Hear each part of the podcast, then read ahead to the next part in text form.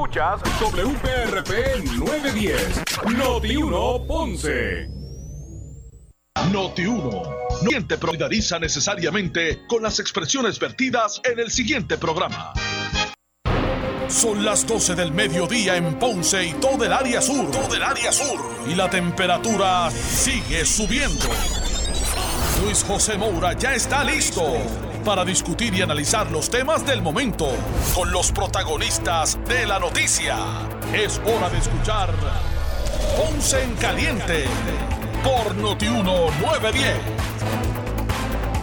Bueno, saludos a todos y muy buenas tardes. Bienvenidos. Esto es Ponce en Caliente. Soy Luis José Moura.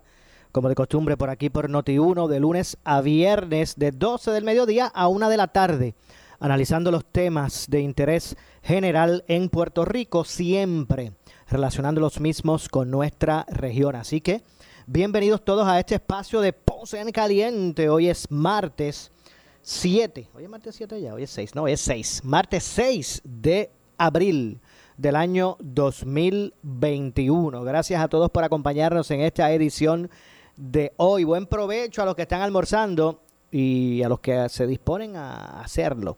Así que gracias a todos por estar eh, acompañándonos. Eh, hoy vamos a estar dándole continuidad a lo que es el caso, entre otras cosas, varios temas, pero hoy vamos a hablar un poco también de el caso del Departamento de Educación y la vista de confirmación de la profesora Elba Aponte, eh, actual secretaria de Educación y que está eh, enfrentando su proceso de confirmación.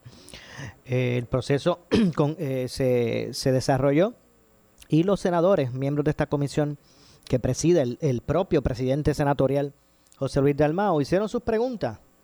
Hay opiniones diversas en términos de eh, la ejecutoria en estos en esta verdad en esta etapa de la designada secretaria del departamento de educación eh, aunque se dice que cuenta con votos populares de la delegación popular eh, el Ponte también se dice que hay votos nuevo progresistas que no los tiene así que eh, si, hay, si hay un cierto grado de interrogante en términos de eh, la eh, confirmación, ¿no? que tenga los votos en este momento el, el Ponte para ser confirmada. Lo cierto es que el proceso se está desarrollando, son varios los cuestionamientos que han habido.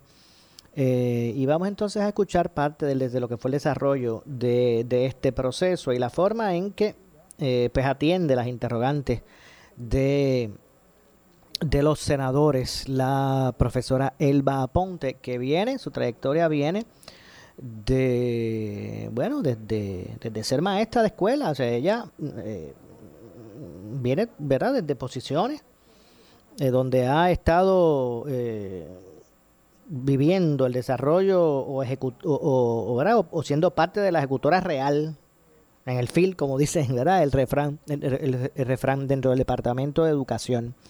Eh, además de líder sindical. Ella sale de la presidencia de la Asociación de Maestros de Puerto Rico para estar al frente del departamento. Vamos a escuchar en esta ocasión cuál fue el, la línea de interrogatorio o de preguntas, ¿verdad? para ser más específico, que hizo o le hizo a la profesora Elba Ponte, el senador por el Partido de Victoria Ciudadana, eh, el profesor Rafael Bernardo. Vamos a escuchar le corresponde el turno al compañero senador Rafael Bernabe. Adelante. Buenas tardes, buenas tardes, presidenta, buenas tardes, secretaria, y buenas tardes a todos. Eh, tengo como cinco preguntas y cinco minutos, así que las hago rápido y, las contestaciones pueden ser breves también. Eh, el protocolo que el Departamento de Salud circuló eh, en febrero para guiar la apertura de las escuelas planteaba que había que hacer pruebas de cernimiento aleatorias y sugería que fuera 10% del personal, de los estudiantes y del personal cada semana. Entiendo por su presentación que ese criterio se ha abandonado y el criterio que se está utilizando es de hacer pruebas a las personas que presentan síntomas. Estamos trabajando con Departamento de Salud en conjunto y ellos están haciendo municipios este, lo que es la actividad del COVID, que son pruebas aleatorias que se hacen, también nosotros hemos contamos con pruebas de antígenos que ellos nos proveyeron y estamos haciendo... Sí, pero el, el protocolo planteaba pruebas en las escuelas, en cada escuela, no es a nivel municipal y no es el departamento, sino pruebas del 10% semanalmente. La, la contestación es sencilla, si se ha cambiado el criterio, el criterio es que en una escuela no se hace prueba de cernimiento, la prueba que se hace es si una persona tiene síntomas. Si no hay síntomas, no hay prueba. Si hay casos sospechosos, se hacen las pruebas Exacto, muy bien.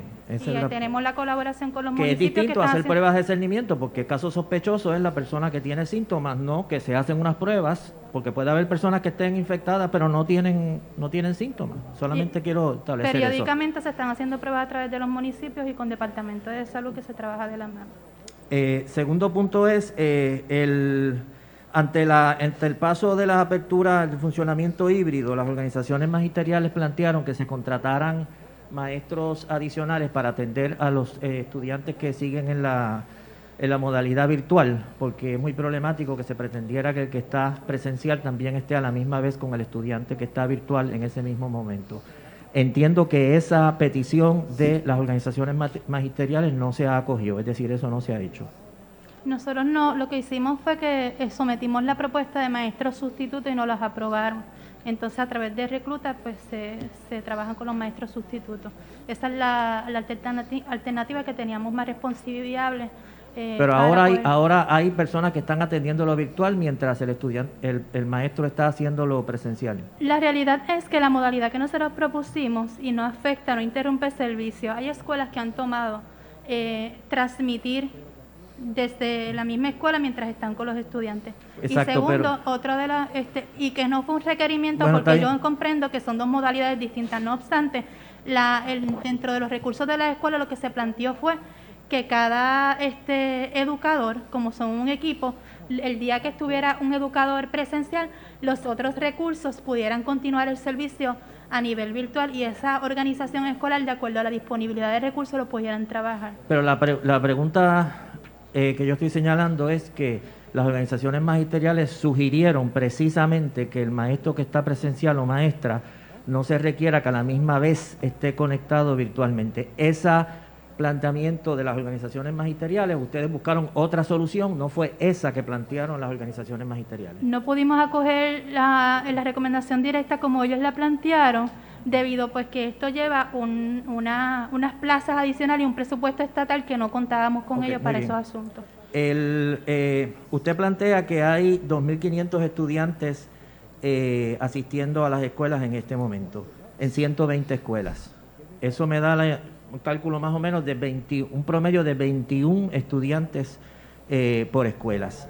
eso sería menos del 10% de los estudiantes en esas escuelas. ¿Cómo uno puede señalar que una apertura en que asisten menos del 10% de los estudiantes es un éxito y no demuestra esto, que las organizaciones magisteriales estaban correctas, entendían mucho mejor el sentimiento de nuestra gente, del pueblo en Puerto Rico, de que este no era y no es el momento para regresar a las clases presenciales, como está demostrando la reacción de la gente a ese proceso? Mira, este, yo, yo pienso que nosotros hemos adelantado, eh, pusimos en acción eh, un protocolo de vigilancia, las escuelas se certificaron, este, se hizo una muestra representativa eh, para nosotros ya tener en agosto las métricas correspondientes. Esto no, en este proceso hemos tenido ganancia con todo lo que es el establecimiento de los protocolos y un niño que llegue a la escuela porque le permitimos en este proceso que fuera flexible en grupos pequeños, es un niño que, que, vemos esa sonrisa y esa transición sí, tan pero relevante. El punto es que el, más del 90% de los niños que pudieran asistir no están asistiendo porque sus padres entienden que no es el momento para regresar al, al, salón de clase. Yo entiendo perfectamente la belleza de la sonrisa de los niños, pero estamos hablando aquí de que se señaló antes de la apertura que no era el momento y me parece que el veredicto de los padres y madres del país es que no era el momento y sin embargo usted insiste en señalar que esto es un éxito lo que ha estado ocurriendo. Este señor, le puedo abundar un poco sobre el tema. Este, una de las cosas, eh, de los factores también, es porque es un horario especial. Y algunos padres aunque le han manifestado que quisieran enviarlos, pero como es un horario especial, no, no los han enviado. Hay múltiples factores que inciden en este proceso, no meramente porque no, este, no se sienten seguros. Si me permite una última pregunta, Presidenta. Sí. Eh, rápidamente, en su ponencia usted habla eh, en la página 3, y lo he mencionado aquí, de la importancia para usted del emprendimiento en las escuelas. Y ha hablado también del desarrollo óptimo de, los estudiantes como el objetivo fundamental del proceso educativo. Y yo quisiera, le voy a hacer un comentario, pero quisiera antes de hacerlo... Eh, que explicara muy brevemente eh, qué entiende usted por esto de enfatizar el emprendimiento y cómo definiría usted en dos o tres oraciones rápidamente de qué consta el desarrollo óptimo de, de los estudiantes. ¿Qué quiere decir esto desde su perspectiva? Ok, este, cuando desarrollamos características este, emprendedoras de los alumnos, eh, mejoramos sus mecanismos de comunicación, mejoramos lo que es la estimulación, el pensamiento crítico, mejoramos lo que son los talentos, el desarrollo de talento y oportunidades, este, los hacemos que sean, los conducimos a que sean autosuficientes, investigativos, este, solidarios, eh, porque se inculca lo que es la resiliencia, los valores, en lo que es optimizar es mejorar a nuestra, dentro de la perspectiva de esta servidora, lo que es la calidad del servicio, que sea el, el nivel más elevado que podamos alcanzar eh, en, en, ese servicio. Eso para mí es lo que es óptimo, que sea lo mejor con todos los recursos necesarios y toda la estimulación necesaria para este, desarrollar ese mundo de oportunidades y talentos este, y atender las particularidades que tiene cada uno. Eh, el comentario que le hago es que la Constitución de Puerto Rico plantea unos objetivos para la educación nuestra. Plantea una educación eh, en los derechos humanos y una educación eh, en los fundamentos de los derechos civiles y nuestras libertades. Y incluso cuando yo me reuní con usted en un momento dado en mi oficina, yo le expliqué que la Constitución también contemplaba otros derechos muy importantes, como el derecho a la organización sindical, el derecho a la negociación colectiva, el derecho a la huelga, eh, además de los otros derechos humanos. Y me sorprende un poco que en toda su presentación, de, en todas las páginas que tiene, no se mencione ni una sola vez derechos humanos o libertades fundamentales o los derechos civiles y democráticos que están en la Constitución, que yo pensaría que sería un elemento absolutamente central de lo que debe ser la creación de, del desarrollo óptimo eh, de los estudiantes eh, en Puerto Rico. Tengo dos preguntas, pero las dejo para el próximo turno. Tiene, porque me abundo, pero no, no sé la pregunta si la completó. No, no es una pregunta, es un comentario, De, que ah, me, de que me parece que, me, levanta muchas dudas, ¿verdad? Muchos problemas el hecho de que eh, lo que me parece a mí que es lo más importante de la educación, que es el contenido de la educación, en toda su ponencia sobre su proyecto educativo, no se menciona eh, ninguno de esos elementos, incluso lo que ninguna ley orgánica, la constitución dice, tenemos derecho a este tipo de educación, y eso no, no aparece. Eh, me preocupa, ¿verdad? Porque se habla de emprendimiento, eh, que es una palabra muy de moda, eh, pero la constitución nuestra no reconoce el derecho al emprendimiento, reconoce, por ejemplo, el derecho, como dije, a la organización, a la negociación colectiva, a, a la huelga. Y esos elementos son importantes del proceso educativo también. Muchas gracias, compañero senador Rafael Bernabe. Quiero reconocer que se encuentra con nosotros, se han unido los trabajos el honorable José Cheito Rivera Madera, representante del Distrito 23. Buenas tardes. Eh, también quiero aclarar para récord que se, a petición de la compañera Migdalia González se había solicitado una lista de ayudantes especiales que incluya salarios. ¿Eso es lo que usted tiene disponible? Eh, yo le entregué, la, este, pasé la lista de los que tenemos, pero le dije verbalmente cuál es el salario, se lo puedo escribir a ella. Pues si tiene, aquí tengo la lista, necesito los dos apellidos y el salario por cada uno, ¿correcto, senadora? Ok, tiene término de tres días laborables. Ahora hemos completado la primera ronda de preguntas de parte de los senadores y las senadoras. Vamos al segundo turno. Eh, yo quiero comenzar retomando el tema de los vouchers. Este es un tema, ¿verdad?, que he recibido varias reacciones desde esta, mañana. Eh, según escuché, eh, habían 157 vouchers, que eso le provee acceso a Internet a las familias y a los maestros. Pero no me queda claro, secretaria, ¿Cómo se segregan? ¿Cuántos son de familias y cuántos son de maestros? ¿No tiene? Esa, data se la podemos proveer como gustosamente. Este, Necesitaría saber cuántos son de maestros, cuántos son de familias, porque también me, ha llegado información de que hay problemas cuando van a redimir el voucher y creo que eso es lo que me, me dice mis constituyentes del distrito de Guayama que el propio departamento eh, no le asiste en poder canjear el voucher, pero lo refiere al sistema de Hacienda de Suri. Entonces tienes una maestra que tiene que dar clases y ¿verdad? Hay, diferentes retos eh, y está a veces en hall esperando eh, redimir el voucher y no tiene esa instrucción clara. Si me pudiese ayudar, proveerme la información a través de la comisión, se lo voy a agradecer. El mismo término, tres días laborables. tengo varias preguntas con relación a, contratos. ¿Cuántos contratos desde que usted es secretaria se han otorgado en el Departamento de Educación? Pues mira, este, nosotros hemos, los contratos casi todos son extensiones, porque como saben que estábamos en la ley VEDA, este, la veda electoral no permitió que hicieran uno, lo que hicieron fue fragmentar y particularmente los de Oracle, los de Trunor, pero los contratos que se estuvieron trabajando. Tengo la tablita para poder proveérsela. Son 12. ¿La tiene con usted los contratos desde que usted fue nombrada hasta el día de hoy con las cuantías y los nombres de este, la... Nosotros establecimos contratos y también pues, los acuerdos colaborativos que caen dentro del proceso de contratación, como hicimos el de FIFA, este, el de la UPR, entre otros, que fueron unas extensiones. Pues si lo tiene, lo puede dejar al finalizar la vista a través de la comisión, si no, tiene tres días laborables para que tenga nombre de la firma, la cuantía y la vigencia. Eh, y en esa línea, ahorita escuché que eh, se había o se va a firmar o se firmó o está pendiente de firma un acuerdo con la Universidad Pedro Albizu. A preguntas de mi compañera senadora Migdalia González, le pregunta cuánto es la cantidad. Usted dijo que no se había todavía firmado el documento, pero propiamente los procesos dentro del gobierno requiere una solicitud de fondos y mencionó que usted hizo una solicitud de fondos. ¿Cuánto es esa cuantía de solicitud de fondos? ¿Cuántos fondos fueron solicitados?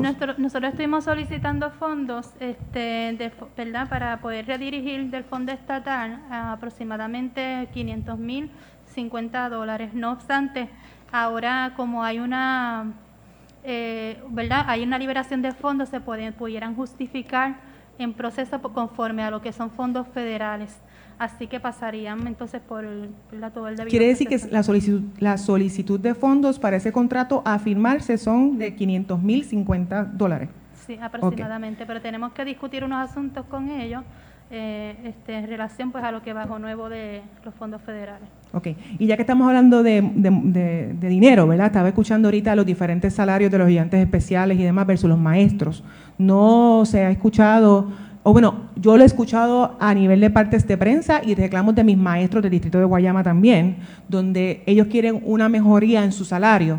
Escuché los salarios de los ayudantes especiales que rondan alrededor de 5 mil dólares ¿Qué ha hecho o qué usted va a hacer como secretaria para mejorarle el salario a, los maestros? Primero que todo quiero establecer que los, las partidas de los ayudantes especiales pues están ya dentro de las escalas por el tiempo ¿verdad?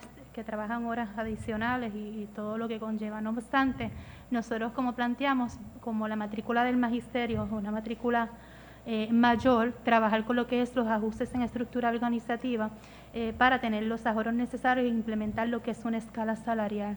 Esas son nuestras metas y proyecciones para hacerle justicia a los maestros, ya que tenemos maestros con maestría. Sí, se lo pregunto y perdone que interrumpe, porque un maestro que ¿verdad? trabaja 24-7, igual que los ayudantes, no, no, eso yo no lo dudo, pero un maestro ahora mismo no, no, no entiende cómo es mil y pico de dólares versus cinco mil dólares, no lo puede entender y, y, creo que es más que justo.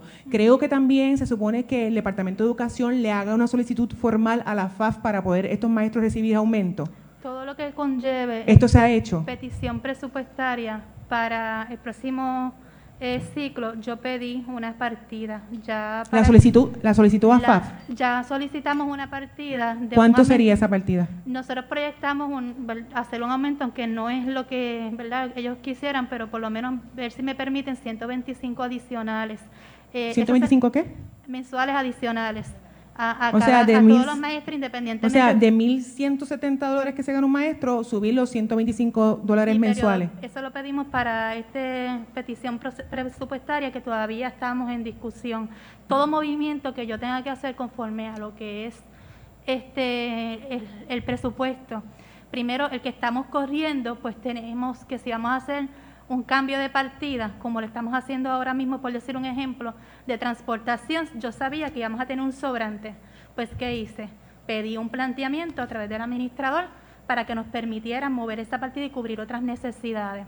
Asimismo, en la petición presupuestaria estaremos llevando los argumentos con los cuales estamos presentando esta petición. Y, y, la petición. Queremos, ¿verdad?, este, implementar lo que es el proyecto de escala salarial, pero entendemos que como se encuentra ahora todo el, macro del departamento, pues tendríamos que hacer unos ajustes y en eso es que vamos encaminados para poder entonces concretarlo de forma efectiva. Pero sí, hay que pedírselo a FAF y usted nos dice que ya se lo pidió a FAF. ¿Cómo se pide? ¿Cómo se pide? Ok. ¿Se pide por escrito? A la Junta nosotros hacemos la, la petición de ahora. Yo no, en lo que tengo de, ahora corriendo no daría para cubrir un aumento ahora inmediato, ¿no? En el presupuesto 2021-2022 es que hicimos una petición para que se le hiciera ese aumentito. Todavía estamos ¿verdad? En, las, reuniones y, eso es sujeto a la aprobación. Ellos lo que nos tiran es un baseline, entonces nosotros nos fuimos por encima del baseline, particularmente por esa petición. O sea, la petición la va a hacer para el próximo año fiscal y se hace a nivel del presupuesto que va a juicio a FAF para mover la, todo, o sea, todo se tiene que defender ante la Junta de Control Fiscal este, ese es el proceso que hay, ¿verdad? Por tener la Junta eh, para que ellos no ellos nos dan unos márgenes para es que quería quería adelantarme un poco porque entendía que esa petición ante la FAF no se había hecho para aumentarle el salario a los maestros y, y, ¿verdad? los maestros necesitan y, merecen ese, ese salario. Nosotros es lo, que pedimos, pero ellos nos tiraron, ¿verdad? nos tiró sobre el baseline, eso se lleva a discusión. Yo tengo que defender lo que son las partidas según ellos me, me citen, así es el proceso debido. Eh, y nosotros estaremos llevando los argumentos necesarios para el cual, una de las cosas que quiero hacer hincapié, que nosotros queremos que el, el aumento que se dé, se dé, se vaya dando al salario base, porque típicamente los aumentos que se dan no se dan al salario base. ¿Y qué ocurre? Que cuando me entra un maestro de nuevo ingreso transitorio, pues se mantiene en 1750 y eso es lo que queremos de forma escalonada y subiendo. Pues, pero sí entiende que es meritorio y nuestros maestros así lo, requieren y estaremos dando la pelea, la pelea y las ayudas para que se le haga justicia salarial. En otro tema, secretaria, el Departamento de Educación lamentablemente ha sido un epicentro de corrupción, en gran medida por la cantidad de fondos que maneja. ¿Qué medidas ha tomado usted para evitar más escándalos con el dinero de nuestros niños? ¿Qué medidas ha tomado usted en cuanto a la contratación y otorgación de contratos que eviten operativos federales y congelación de fondos por corrupción? Pues mira, primeramente nosotros nos reunimos con ¿verdad? la Oficina de Inspector este, General. Eh, nosotros estamos pidiéndole orientación adicional y vamos a estar trabajando con nuestros empleados esta, este tipo de orientaciones. También pues, nos hemos acercado a un grupo de CPA para que nos ayuden a establecer mecanismos de prevención de fraude.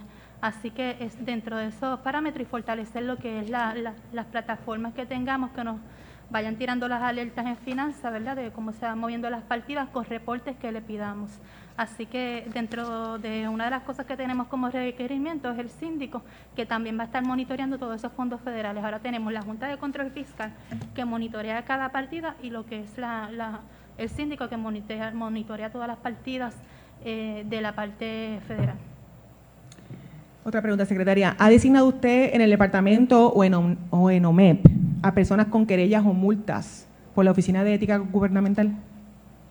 Si las he citado, ¿cómo Si la ha designado, ha designado a alguien, algún empleado. Yo, yo los, empleados que estaban en, en OMEP son los que estaban. ¿Y Como yo le indiqué, yo no he hecho cambios este, en mi plantilla porque yo quería continuar los servicios de transferencia de este, conocimiento. Estaremos haciendo los ajustes necesarios en, aquellas personas que no, que no cumplan, como le indiqué básicamente. Pero el Departamento de Educación, ¿tiene usted designado empleados que tengan alguna querella ante la Oficina de Ética? ante la querella, ante la oficina de, ética, gubernamental no que o ante alguna otra agencia en expediente no tenemos este cuando revisamos expedientes no no teníamos empleados es un macro son 42 mil empleados de los no, personas que hemos nombrado pues no tenemos personas así con ese tipo de querellas. Había uno de las personas de OMEP que había una querella que está en proceso. Eso corre conforme a derecho este a través de división legal. O sea no son muchos expedientes que no se ha podido revisar para saber cuántos empleados, si alguno, ¿verdad? si hay alguno que tenga alguna querella ante la Oficina de Ética o ante otra agencia, ¿no? Ahora mismo no se sabe. Ahora mismo nosotros este, peticionamos cuando salió sobre un empleado particularmente en la prensa, mandamos a pedir el expediente y no había nada este, de lo que se estaba alegando. Bueno, tengo que hacer una pausa. Al regreso continuamos con más de lo relacionado a esta vista de confirmación de la secretaria del Departamento de Educación. Pausamos y regresamos con más. En breve le echamos más leña al fuego en Ponce en Caliente por Notiuno 910. Somos la noticia que quieres escuchar las 24 horas de querer. Tú escuchas Noti 1630, la emisora de noticias líder en la red social de Facebook. Dale like a nuestro fanpage Noti 1630 y sé parte de la noticia. En Noti 1630 se trabaja en equipo desde Normando en la mañana hasta Noti 1 en la noche. Todos en conjunto llevándote la información y el análisis que quieres escuchar. Las 24 horas del día en vivo, de lunes a domingo. Toda una plataforma de noticias creada para mantenerte al día. Facebook, Twitter, Instagram, notiuno.com y seis frecuencias cubriendo toda la isla. Toda la isla. En información, análisis y fiscalización, somos el equipo en el que Puerto Rico confía año tras año. Somos Noti 1630. Primera fiscalizando. Noti 1.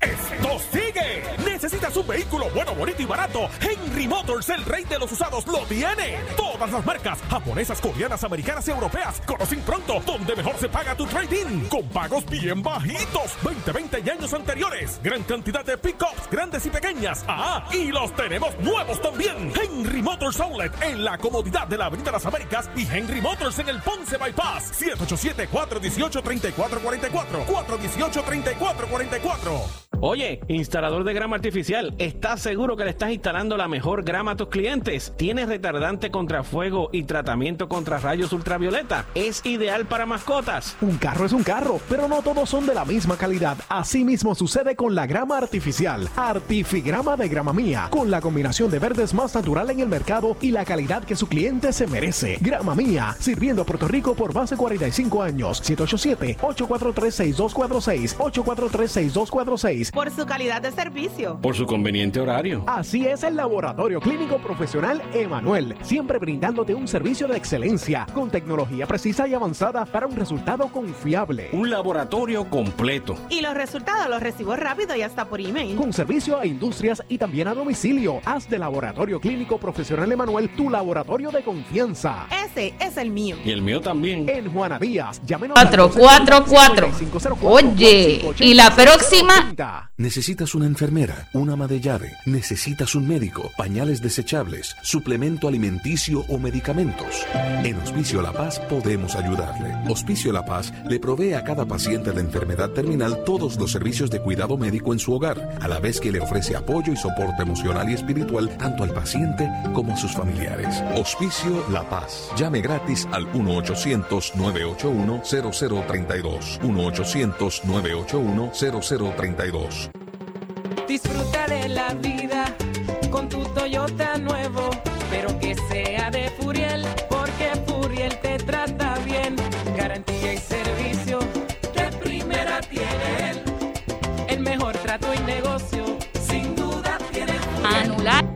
Furiel Toyota, Bayamón 625-5700, Río Piedra 625-3000, Ponce Bypass 284-2020. Si se trata de un Toyota, primero venga Furiel. Sirve a tu comunidad durante emergencias y desastres naturales con el Puerto Rico Army National Guard. Visita nationalguard.com para más información. Un auspicio del Puerto Rico Army National Guard, la Asociación de Radiodifusores y esta emisora. Esperar a que te visiten es cosa del pasado. ASC cambió el juego. Ahora lo resuelves todo por WhatsApp. Envía un mensaje al 787-999-4242. Toda tu reclamación 24-7. ASC la sacó del parque. Somos Noti 1630. Noti 1630. Primeros con la noticia. Noti 1630 presenta un resumen de las noticias que están impactando Puerto Rico ahora. Buenas tardes, soy Luis Dalmau Domínguez y usted escucha Noti 1630 primeros con las noticias. Última hora 1231. Bueno, señores, el alcalde de Mayagüez, José Guillito Rodríguez, convoca a conferencia de prensa para el día de hoy, esta tarde, en menos de una hora, luego de una semana de haber estado fuera de sus funciones y en medio de escándalos de fraudes y negligencia en el manejo de millones y millones de dólares en fondos públicos. La conferencia de Guillito será la una de esta tarde en el Batey del Delfín, localizado en la Sultana del Oeste. Estas serían las primeras expresiones públicas luego de dejar al ingeniero Jorge Ramos como alcalde interino del municipio sin ofrecer mayores detalles. Noti 1, última hora, 12.31. Y el exdirector de la Administración de Asuntos Federales, Carlos Mercader, dice en el programa Pelota Dura que el alcalde de Mayagüez, José Guillermo Rodríguez, tendrá que responder, oigan esto, tendrá que responder por varias denuncias de corrupción y denuncias también de irregularidades en su administración municipal. Interviene Ferdinand Pérez. De Mayagüez han destapado 20 historias distintas de, de posibles actos de corrupción. Y digo posible porque ¿verdad? las autoridades están ahora tendrán que investigar todas, todas estas denuncias. Pero, pero a todas luces son actos, son, son definitivamente hablando mal manejo, una mala administración. ¿verdad? Y a esto le tocará, de esto es que hoy le va a tocar, pero ya hoy no solamente va a tener que responder por lo que pasó hace semana y media cuando arrestaron a sus, a sus ex asesores por el tema de la, de la- de- de la- del fraude en las inversiones y el dinero del- del hospital de trauma. Ahora va a tener que responder por eso, va a tener que responder por lo de la corporación esta que, que pública que, eh, la que enajenó los bienes eh, que son propiedad del, del- del municipio, va a tener que responder ahora por este tan, por esta noticia y por cualquier otra información que posiblemente tengan, tengan los reporteros, ¿verdad? De información que han ido recopilando en todo este tiempo. Sí. ¿Me entiendes? Que Sí. ya no es solamente el caso de semana y media. Ahora aquí hay una es una andanada de señalamientos contra el municipio y contra la administración de Guillito. Y las que faltan. Exacto. Y finalmente el presidente Joe Biden adelantará para el 19 de abril el plazo que fija para que los estados hagan disponible a todos los adultos la vacuna contra el coronavirus. Según informes de la agencia de noticias AP, los estados ya están ampliando gradualmente el conjunto poblacional elegible para recibir la vacuna más allá de los adultos mayores y los trabajadores esenciales.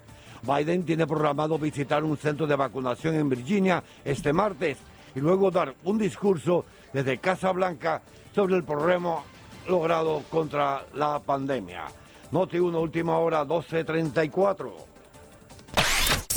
Le echamos más leña al fuego en Ponce en Caliente por Notiuno 910. Trabaja, descansa o diviértete en tu nuevo matres. Solo en la fábrica de matres global compra cualquier estilo de matres body comfort ortopédico con un 70% de descuento y 15 años de garantía. Además, matres ortopédicos desde 99 dólares. Visítalos. Esta oferta es válida en todas sus tiendas, incluyendo su nueva tienda en Guayama en el Molino Shopping Center. Financiamiento disponible hasta 60 meses, 0% APR o compra hasta 3 mil dólares y llévate la mercancía de Leaway a tu casa sin verificación de crédito. Restricciones aplican. Más detalles en las tiendas globalmatres.com 787-837-9000 787-837-9000 Por su calidad de servicio. Por su conveniente horario. Así es el Laboratorio Clínico Profesional Emanuel, siempre brindándote un servicio de excelencia con tecnología precisa y avanzada para un resultado confiable. Un laboratorio completo. Y los resultados los recibo rápido y hasta por email. Con servicio a industrias y también a domicilio. Haz de Laboratorio Laboratorio Clínico Profesional Emanuel, tu laboratorio de confianza. Ese es el mío. Y el mío también. En Juana Díaz, llámenos al 260-5504 o al 580-0080.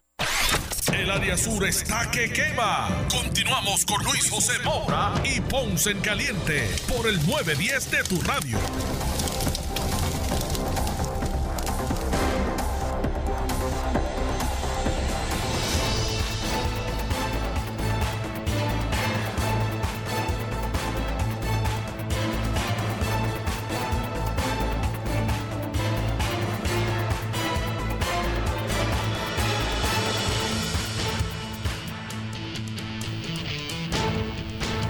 Bueno, estamos de regreso. Soy Luis José Moura. Esto es Ponce en Caliente. Usted me escucha por aquí por Noti1 de lunes a viernes a las 12 del mediodía, de 12 a 1, analizando los temas de interés general en Puerto Rico. Pendiente, usted mire, no se retire de la programación de Noti1 porque a eso de la 1 de la tarde, ya mismito, eh, ha convocado a los medios eh, a conferencia de prensa el alcalde de Mayagüez, José Guillermo Rodríguez. Eh, vamos a escuchar prontamente, usted, usted se enterará por aquí por Noti1 de lo que exprese el alcalde ante esta controversia que gira en torno a su municipio, esos arrestos que hubo de exfuncionarios del municipio y que pues envuelven lo que es esa administración municipal de José Guillermo Rodríguez. Así que hoy eh, pretende romper el silencio bueno, esperemos que tenga esa actitud el alcalde.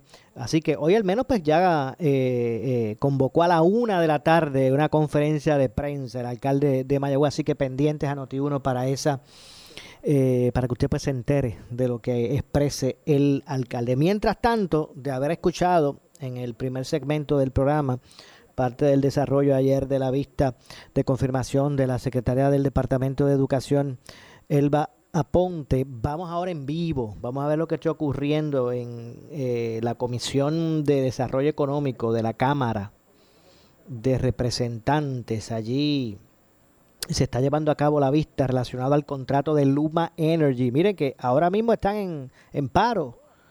Los empleados de Lutier comenzaron ayer a las 10 de la noche, terminan las 24 horas hoy a las 10. Están en asamblea, también pendientes a lo que eh, allí eh, se desarrolle o, se esté, o, se, o, las consecuencias que, teni, que, que, tendrán el desarrollo de lo que fue esa, esa asamblea eh, o lo que ha sido esa asamblea. Así que vamos a, vamos a ver lo que está ocurriendo en la Cámara con relación al contrato de Luma. en este momento el representante Luis Raúl Torres conduce los trabajos, así que vamos a escuchar. De este contrato contra los derechos de los trabajadores. Así que ya ese voto de huelga está aprobado. La comisión está yendo por pasos a atender todas estas situaciones de este contrato. La, primera acción que vamos a tener es que hoy en comisión vamos a aprobar en lo que nosotros llamamos el Markup Sessions la resolución conjunta 88 de la Cámara que ordena la detención de el proceso de traspaso a Luma Energy de lo que es la transmisión y distribución hasta enero del 2022. Obviamente, el conllevar el, un proceso para anular este contrato a los tribunales y demás toma tiempo. Y es inminente que el gobierno de Puerto Rico, el señor gobernador Pedro Pierluisi, en su terquedad e insistencia de darle eh, paso a este contrato, están tratando de adelantar la fecha de que Luma Energy asuma el control de la autoridad. Por eso es que la iniciativa inmediata de esta comisión es que hoy vamos a ordenar el que se posponga eso eh, mediante una resolución conjunta que aprobaremos en la comisión y que espero que ya fue determinado por el señor presidente de la Cámara, Rafael Tatito Hernández, y por la delegación del Partido Popular, y sé que la compañera se va a unir que mañana lo aprobemos en el hemiciclo de la Cámara de Representantes para que pase de inmediato al Senado y tomemos acción inmediata, que es el posponer todas las demás contemplaciones, como las que usted ha señalado, que estoy mil por ciento de acuerdo con usted, las vamos también a incorporar más adelante. Eh, pero tenemos que tomar una acción inmediata y esa es la más pronta que podemos tomar y que si el Senado toma acción allá el presidente del Senado, el señor José Luis honorable José Luis Dalmao, y el presidente de la Comisión de Energía y portavoz de la mayoría en el Senado, el compañero Javier Aponte Dalmao, eh, reciben esta resolución y la aprueban inmediatamente.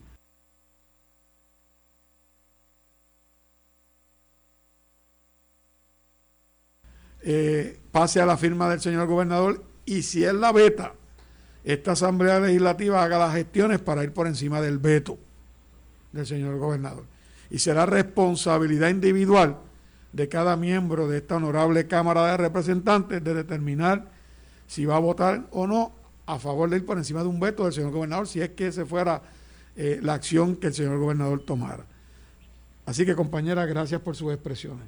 Y le agradezco que usted ha estado eh, participando activamente en todo este proceso y que ha por proteger los mejores intereses del pueblo de Puerto Rico, al igual que los demás compañeros de esta comisión, eh, y también por proteger los derechos de los trabajadores. Vamos entonces a reconocer en su turno de 10 minutos al compañero Jesús Santa Aponte. Adelante, compañero. Gracias, presidente Jesús Santa Rodríguez, mi papá.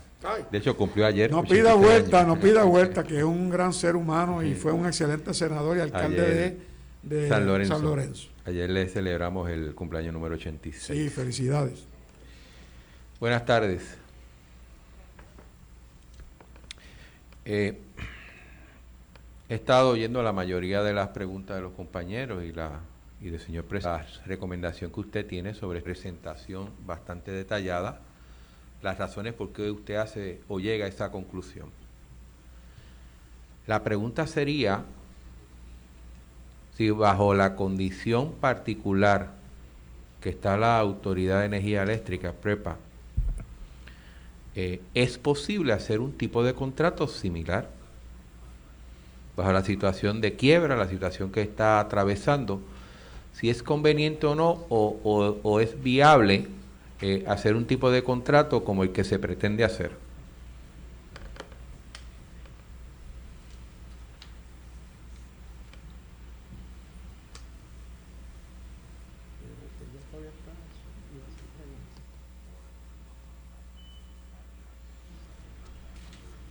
Bueno, están escuchando el desarrollo de la de la vista de la Comisión de, Desarrollo Económico. That's a question. Yes. Eh, es una pregunta, ¿cierto? Vamos, vamos a ir escuchando. Esto es parte del de, análisis del uh, contrato de Luma. The, the, uh, what you what what PREPA did was issue an RFP and promise a um, and in issuing the RFP saying it would pay a vendor um, a, a, certain amount for the services that they need that Puerto Rico needed. You received responses from at least two um, uh, vendors, um, and they were seemed to be willing to um, take on the task. It's a question of whether the market would respond um, to this, and uh, the answer so far is yes, they would um, respond. And as you've put together some of the reforms that has, um, I think, encouraged some of the um, uh, business.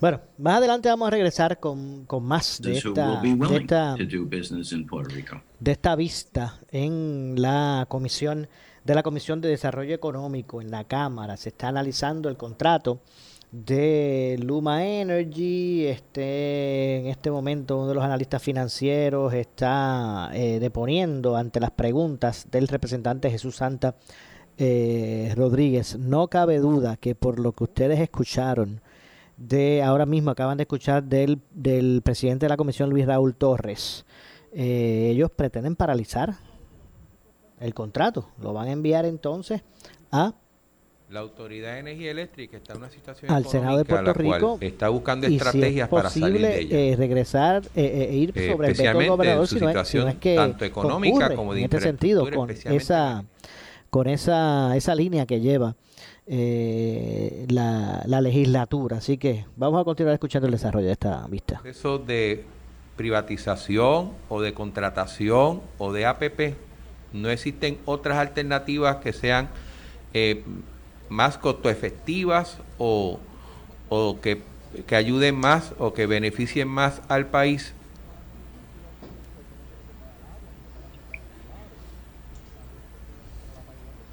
Um, there, I've, we've um, proposed a, a few uh, ways in which we thought that the um, the privatization um, idea. Um, I, I, wrote a fairly extensive letter um, uh, last December, before that, to the legislature, and how best to begin to reform uh, PREPA if you wanted to keep the uh, public power model and uh, didn't get a lot of uh, responses. Um, but there are there are ways of um, of um, Bueno, más adelante vamos a regresar con más de esta vista que se está desarrollando en este momento. Recuerden, atentos a Noti1 a la una de la tarde.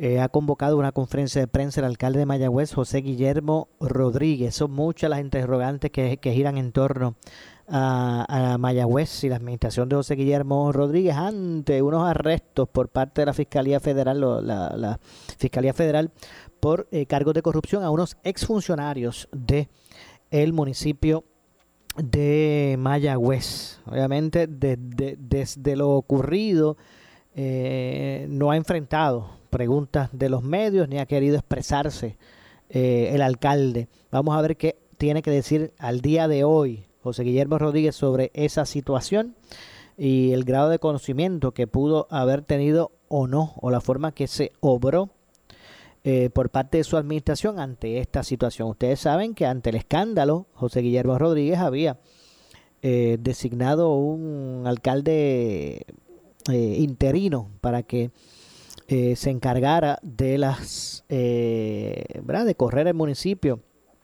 en, en su diario mientras él se, retiró, no sé, a buscar tal vez eh, y poder dedicar el tiempo a eh, atender este asunto. Lo cierto es que ya está de regreso.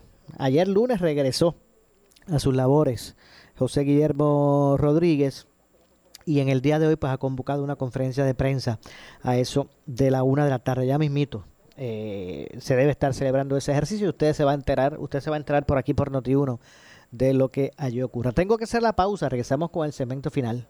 Esto es Ponce en Caliente.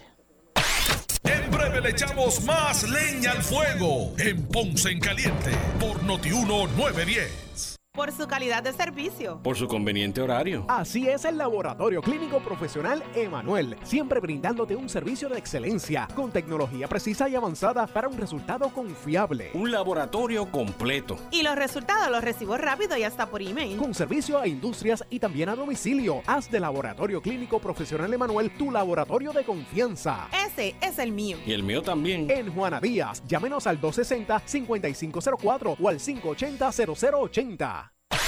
El área sur está que quema. Continuamos con Luis José Moura y Ponce en Caliente por el 910 de tu radio.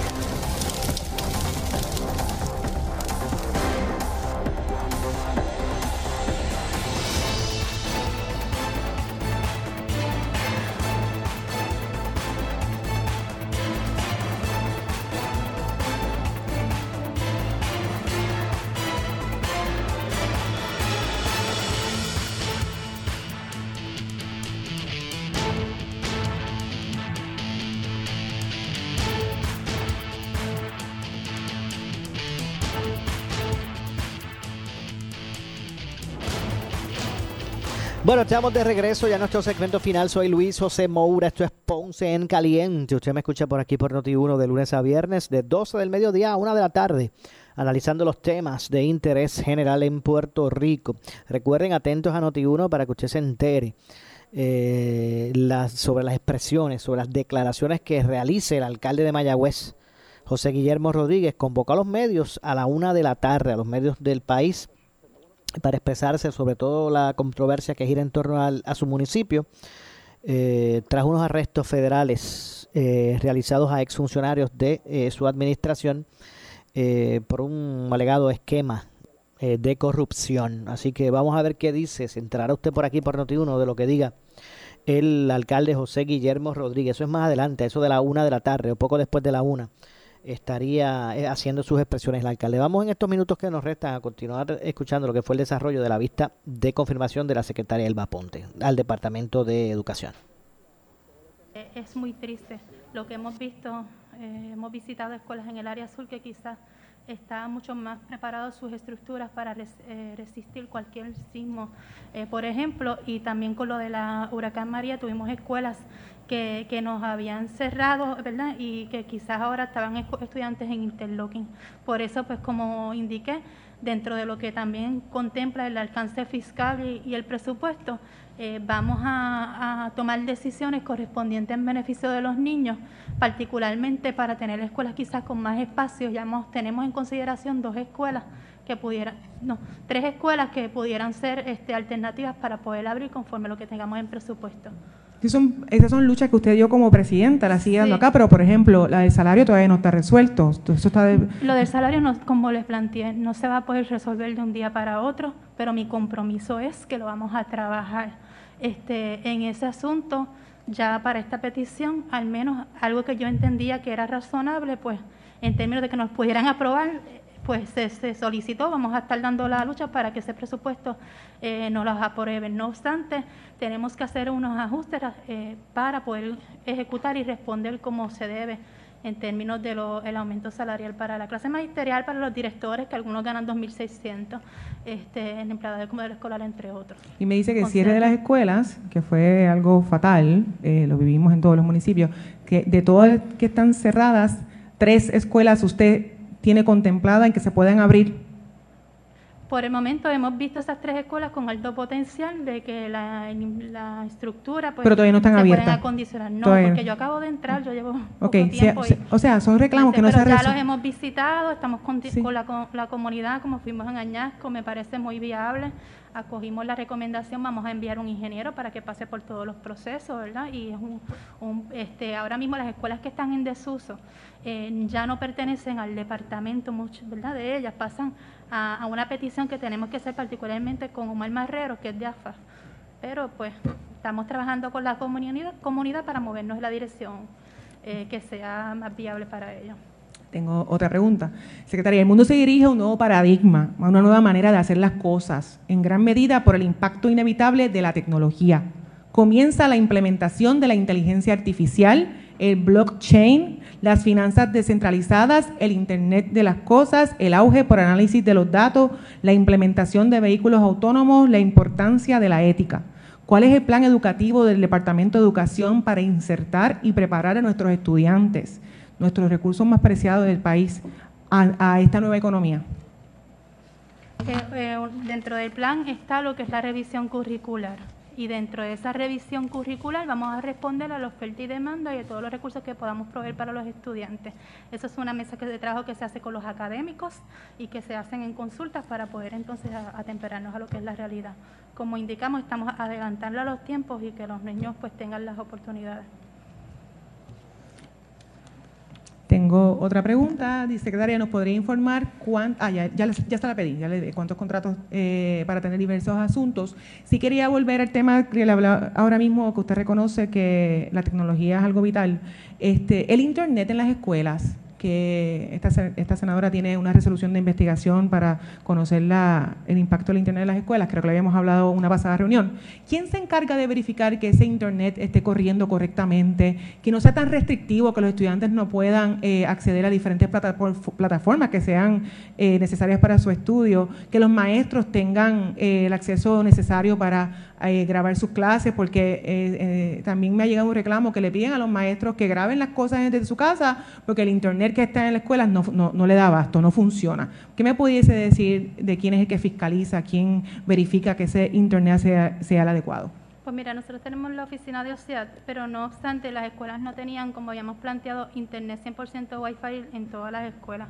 Las escuelas tienen internet y fibra óptica en las oficinas, particularmente en unas áreas. Que nosotros hemos hecho? Movernos en la dirección de que el proyecto corriera y ya hay 260 escuelas este, 100% Wi-Fi. Eh, básicamente 11 escuelas en las que se están trabajando eh, para poder llegar a la meta. Segundo, hay unos filtros, sí, porque tenemos que tomar unas medidas preventivas para proteger al, al menor. las redes son muy buenas, pero también no podemos exponer a los menores a que este, tengan algún percance y que pues accedan a una información pues que no sea que proteja su bienestar. Para los maestros se amplía un poco más para que puedan descargar videos y, y todo lo que conlleva en términos de proceso y proyectar videos educativos tan importantes para poder entonces este, dar una educación que responda a los estilos de aprendizaje. Que pienso que si el Internet o la tecnología no está eh, disponible, accesible y la adecuada, pues este cambio de los currículos de enseñanza no van a estar a la par y estamos colocando en una desventaja más grande a nuestros niños que ya tienen un rezago, que todavía no se sabe cuál es el rezago, incluyendo el distrito de Guayama, que tiene un alto nivel de pobreza en los niños, que no se sabe todavía cómo impacta esta pobreza, esta falta de, tecnología, este acceso a la educación. Eh, por eso es que es el reclamo, trabajar todo a la, a, la par y necesitamos un plan establecido con metas eh, concretas, con, con timelines para nosotros poder promover, promover y proveerle las herramientas necesarias a nuestros estudiantes. Sí, eh, pero ya por lo menos está la meta y como te digo, ya yo hice una exigencia y aunque el proyecto terminaba para noviembre, Dios mediante, si todo sale bien, en junio 30 nuestras escuelas que están en ese proyecto tendrán 100% Wi-Fi. Este, como te digo, es un problema de décadas, el Internet es... Bueno, lamentablemente no nos resta tiempo para más. Pendientes a Noti1, ahora a la una de la tarde o, o poco después de la una Conferencia de prensa del alcalde de Mayagüez. Vamos a ver lo que dice José Guillermo Rodríguez. Usted se entera por aquí por Noti1. Nos vamos.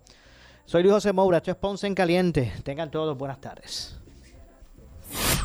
Escuchas WPRP 910. Noti1 Ponce. Noti1 no se solidariza necesariamente con las expresiones vertidas en el siguiente programa.